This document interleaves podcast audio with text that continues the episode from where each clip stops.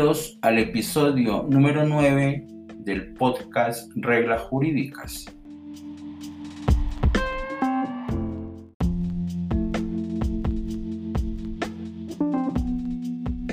En esta ocasión vamos a hablar de un título valor, un título de crédito a partir de la narrativa de William Shakespeare.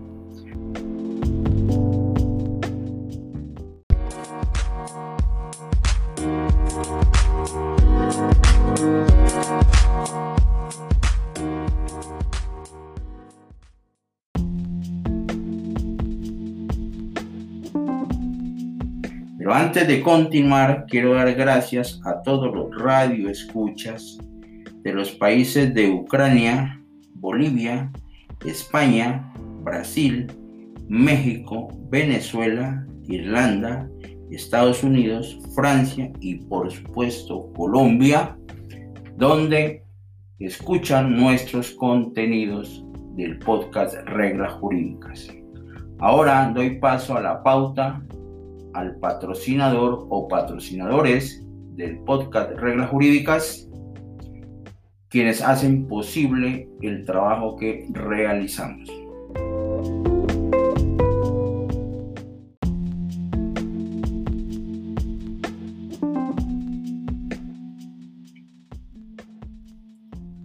Ahora sí, el pagaré a partir de la narrativa de William Shakespeare. William Shakespeare escribió en el libro El Mercader de Venecia, obra escrita por dicho dramaturgo en el siglo XVI, aproximadamente en el año 1596.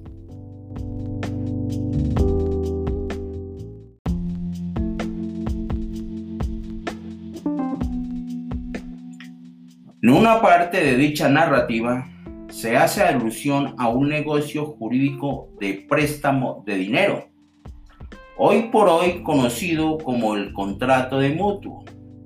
Por virtud de dicho negocio jurídico se hizo una promesa de pago, acto este último que constituye una aproximación al título valor el pagaré. La historia es la siguiente.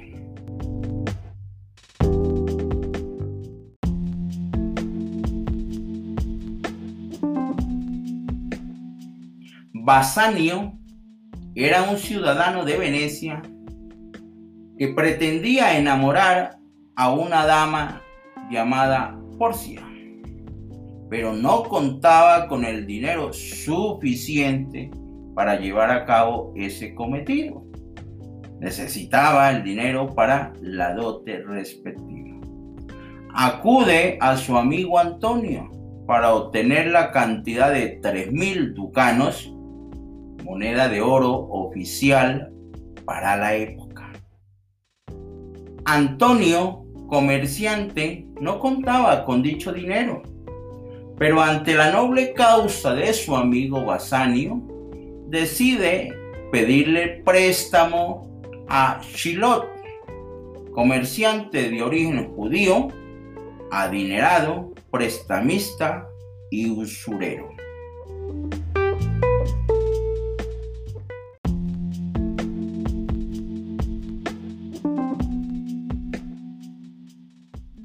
El judío, pese a la enemistad que tenía con Antonio, acepta prestar el dinero con la condición de que si la suma no es devuelta en la fecha indicada, Antonio tendrá que dar una libra de su propia carne de la parte del cuerpo que el judío dispusiera.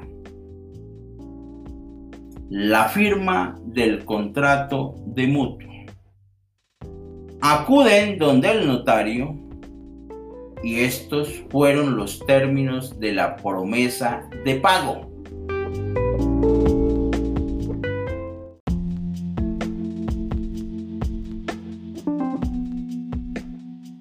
Venid conmigo a casa de un notario, dice el judío.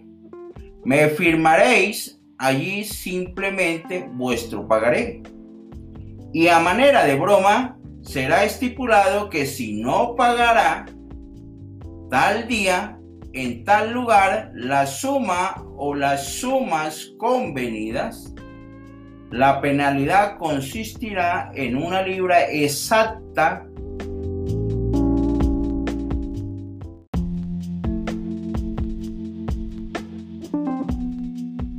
De vuestra hermosa carne que podrá ser escogida y cortada de no importa qué parte de vuestro cuerpo que me plazca. Así lo establecieron en el acto primero de la escena 3 del mercader de Venecia. Dale las instrucciones necesarias al notario, dijo el judío Antonio para este divertido documento y a mi llegada os embolsaré inmediatamente los ducados.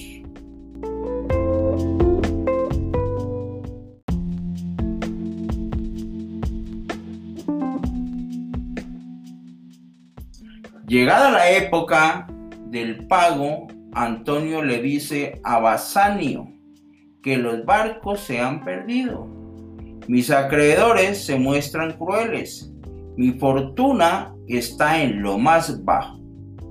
Mi pagaré suscrito al judío, refiriéndose al acreedor del mismo, no ha sido satisfecho en su plazo correspondiente y no pagándole es posible que yo viva.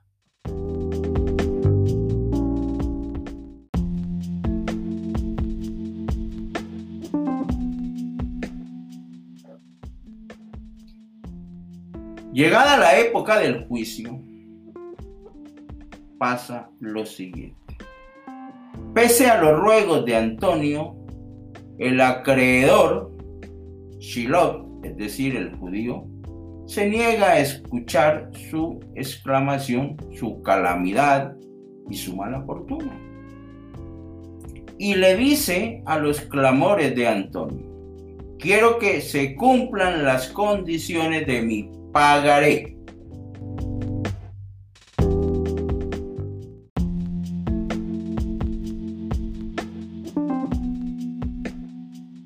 La audiencia se celebra en la sala de justicia de Venecia. Presente Antonio ante el juez, este le dice, lo deploro por ti, pero has sido llamado a responder a un enemigo de piedra, a un miserable inhumano, incapaz de piedad.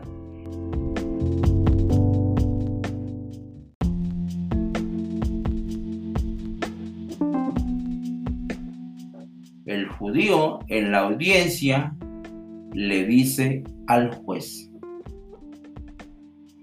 he informado a vuestra gracia de mis intenciones y he jurado por nuestro sábado santo obtener la ejecución de la cláusula penal de mi contrato. Si me la negáis, el daño que resulte de ello recaiga sobre las constituciones y libertades de vuestra ciudad. Y más adelante apunta, esta libra de carne que le reclamo, la he comprado cara, es mía y la tendré.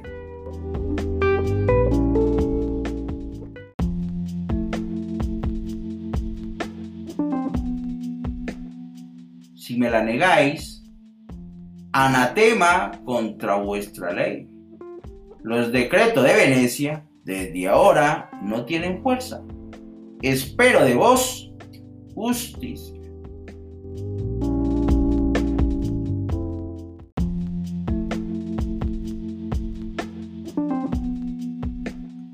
la defensa. Porcia, la amada de Basanio, acude al tribunal en traje de doctor en leyes, bajo el nombre o el seudónimo de Baltasar, quien dijo ir de parte del doctor Velario. Y respecto a la demanda y ejecución del pagaré, dice al judío.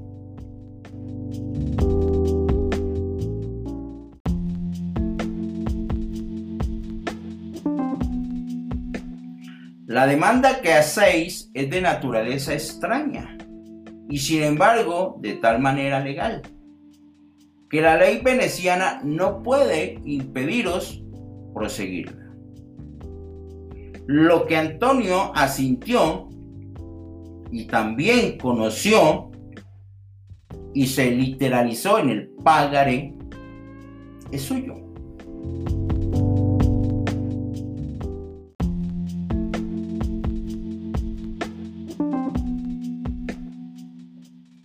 Frente a la confesión de Antonio, Porcia, o sea, Baltasar, porque así se hizo llamar en la audiencia, señala que el judío debe mostrarse misericordioso y ante el asombro de éste señala. La clemencia está por encima de esta autoridad del cetro. Es un atributo de Dios mismo y el poder terrestre se aproxima tanto como es posible al poder de Dios, cuando la clemencia atempera la justicia. Por consiguiente, judío, continuó Porcia, aunque la justicia sea tu punto de apoyo, considera bien esto que en estricta justicia ninguno de nosotros encontrará salvación. Rogamos para solicitar clemencia y el juego no es de enseñanza, sino que éste nos muestra que debemos mostrarnos clementes con nosotros mismos.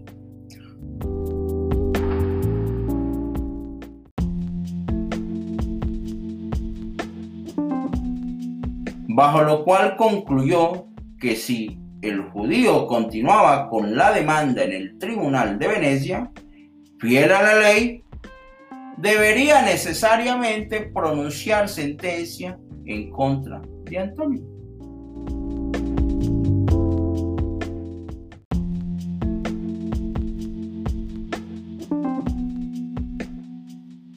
Que mis acciones caigan sobre mi cabeza ripostó el judío. Exijo la ley, la ejecución de la cláusula penal y lo convenido en el documento. En mí pagaré.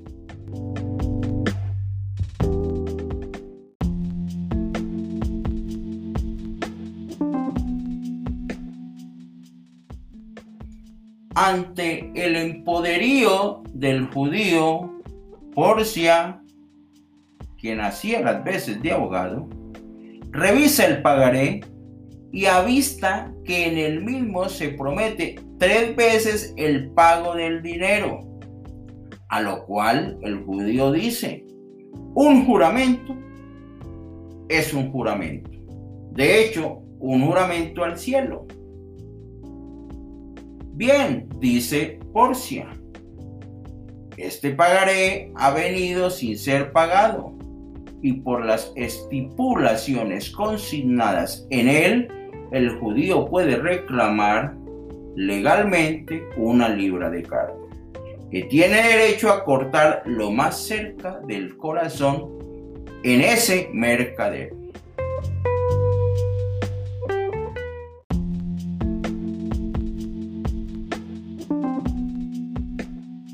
Sé compasivo, le dice Recibí tres veces el importe de la deuda. Déjame romper el pagaré. Déjame satisfacer el pago.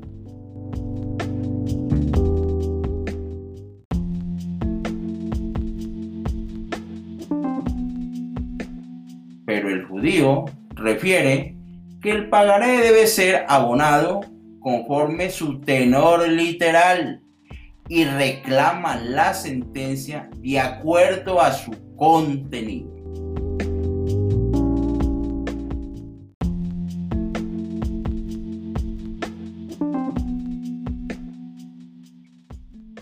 Cuando Antonio es expuesto con el pecho desnudo para que el judío ejecute la sentencia de acuerdo con las leyes venecianas, Porcia, la abogada de Antonio, advierte y dice al judío,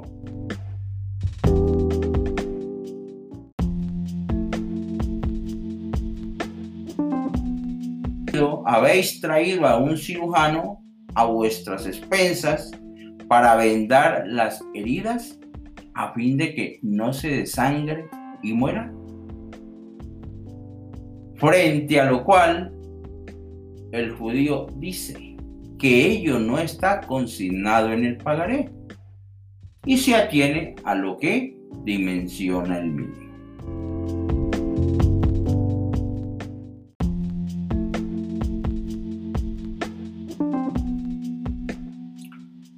Porcia le señala que le pertenece una libra de carne. La ley le da y el tribunal se la adjudica. Y luego añade, hay todavía alguna otra cosa que decir. Este pagaré no te concede una gota de sangre. Las palabras formales son estas y pasa a replicarlas.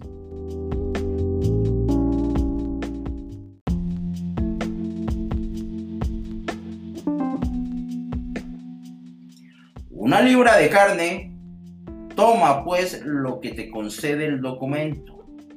Toma tu libra de carne. Ni una onza más, ni una onza menos. Pero si al cortarla te ocurre verter una gota de sangre cristiana, tus tierras y tus bienes, según las leyes, serán confiscadas en beneficio del Estado veneciano.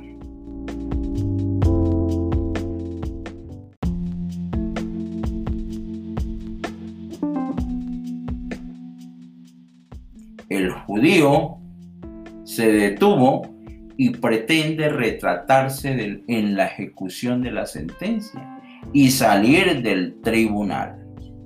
Pero Porcia lo increpa diciéndole, aguarda judío, la ley tiene todavía otra cuenta contigo. Está establecido por las leyes de Venecia que si se prueba que un extranjero por medios directos o indirectos ha atentado contra la vida de un ciudadano, una mitad de sus bienes pertenecerá a la persona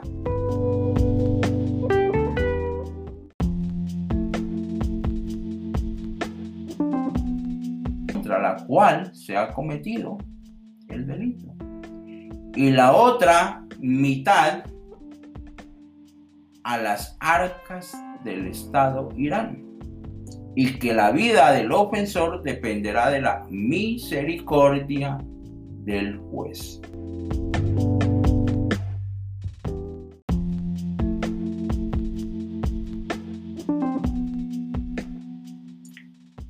El juez seguidamente se pronuncia, perdió, perdona la vida al judío y respecto de los bienes, la mitad la puso en cabeza de Antonio y la otra mitad pasó al tesoro público.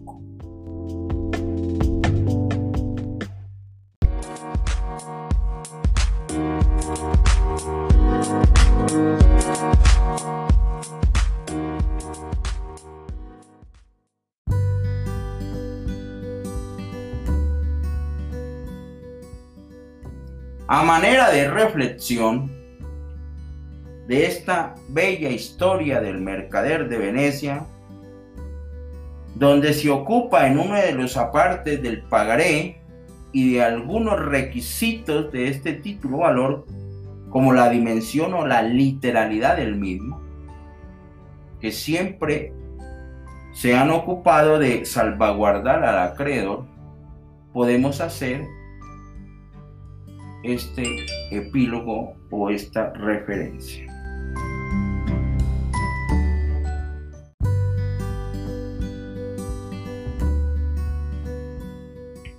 En el texto se pone de manifiesto una promesa de pago.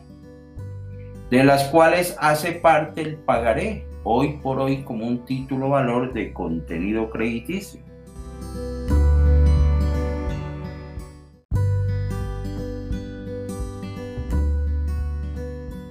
Responde a los principios rectores que en manera alguna pueden desconocerse por los deudores, dado que por cuya virtud se dimensionan los derechos y las partes vinculadas que deben atenderse y honrarse, consecuencia de la seguridad jurídica que están dotados los instrumentos negociables.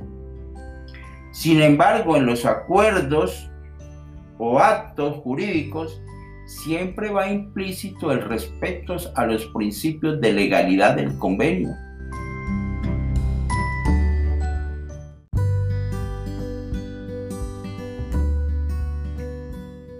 en procura de que los mismos no sean lesivos de derechos legales y por supuesto de derechos de orden constitucional.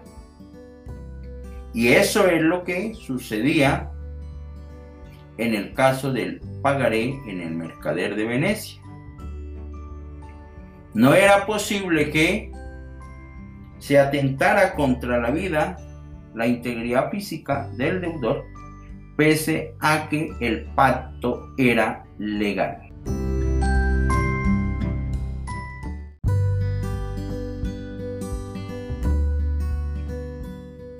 Los pactos pese a ser ley para las partes, e imponen su cumplimiento de buena fe, así lo establecen las leyes, los ordenamientos jurídicos. No admiten su observación cuando su contenido transgrede normas imperativas de orden legal, de orden constitucional. Menos aún cuando la observancia de lo que se conviene, lo que se estipula, está de por medio las buenas costumbres. Si el acuerdo o los acuerdos en los negocios o en los títulos valores lleva consigo la transgresión de derechos fundamentales como la vida de los contratantes, esta clase de pactos no la toleran los ordenamientos jurídicos. Aquí la historia del mercader de Venecia y en uno de sus apartes el título valor el pagaré.